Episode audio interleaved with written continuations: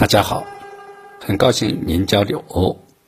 今天谈的话题是，就从现在开始。常可听到有人说，现在不行，以后有时间了，好好读点书；以后有时间了，好好孝敬孝敬父母；以后有时间了，好好锻炼锻炼身体等等。不可否认。有些人确实是忙，在这样的情况下，其他有些事情不可能不受影响。但若把忙作为不能读书、不能孝敬父母、不能锻炼身体等事情的理由的话，则是站不住脚的。我认为，我也一直是这样做的，就是说，这些事情或约。有许多事情是完全可以结合的好，起码是可以结合的比较好的。这里的关键是个认识问题，是个时间的统筹问题和事情的融合问题。如果因为忙就可以不做，可以做不好这些事情，那么如果你一直忙，一辈子忙这些事情。是否就可以永远不做了呢？若此，不读书、不学习、不提高自身素质，你的工作如何做好？如何可持续的做好呢？若此，在孝敬父母方面，也可能会留下子欲孝而亲不待的遗憾。还有，锻炼身体也是如此。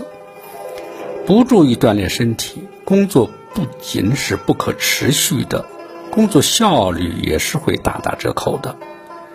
待到超支过度的时候，身体会逼着你加倍偿还欠账，乃至会追悔莫及的。那你问了，听了你以上说的确实有道理，认识问题上位了。那统筹结合的问题如何解决呢？我说，只要你想做，自然有办法。比如说读书，贵在挤时间，没多有少嘛。即使你再忙，也不至于一天连半个小时、十分钟也抽不出来。若每天抽半个小时的话，那一年就是一百八十个小时。那得读多少本书啊！再说孝敬父母，天天陪父母不可能，但过一段时间去看看还是可以的。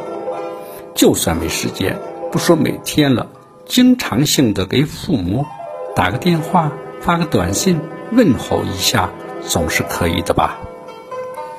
锻炼身体更是如此，只要你愿意，只要你方法得当。是完全可以抽出时间锻炼的。再说，就算没时间，也是完全可以把下乡时间、工作时间乃至开会时间和锻炼身体，尤其是和养生保健结合起来的。说来说去，我的意见是：许多事情做不好，别找客观，别推明天。就从自己做起，就从现在做起，做起来，做下去，这不仅是非常重要的，而且是完全可以做好的。谢谢您的聆听，长顺与您同行。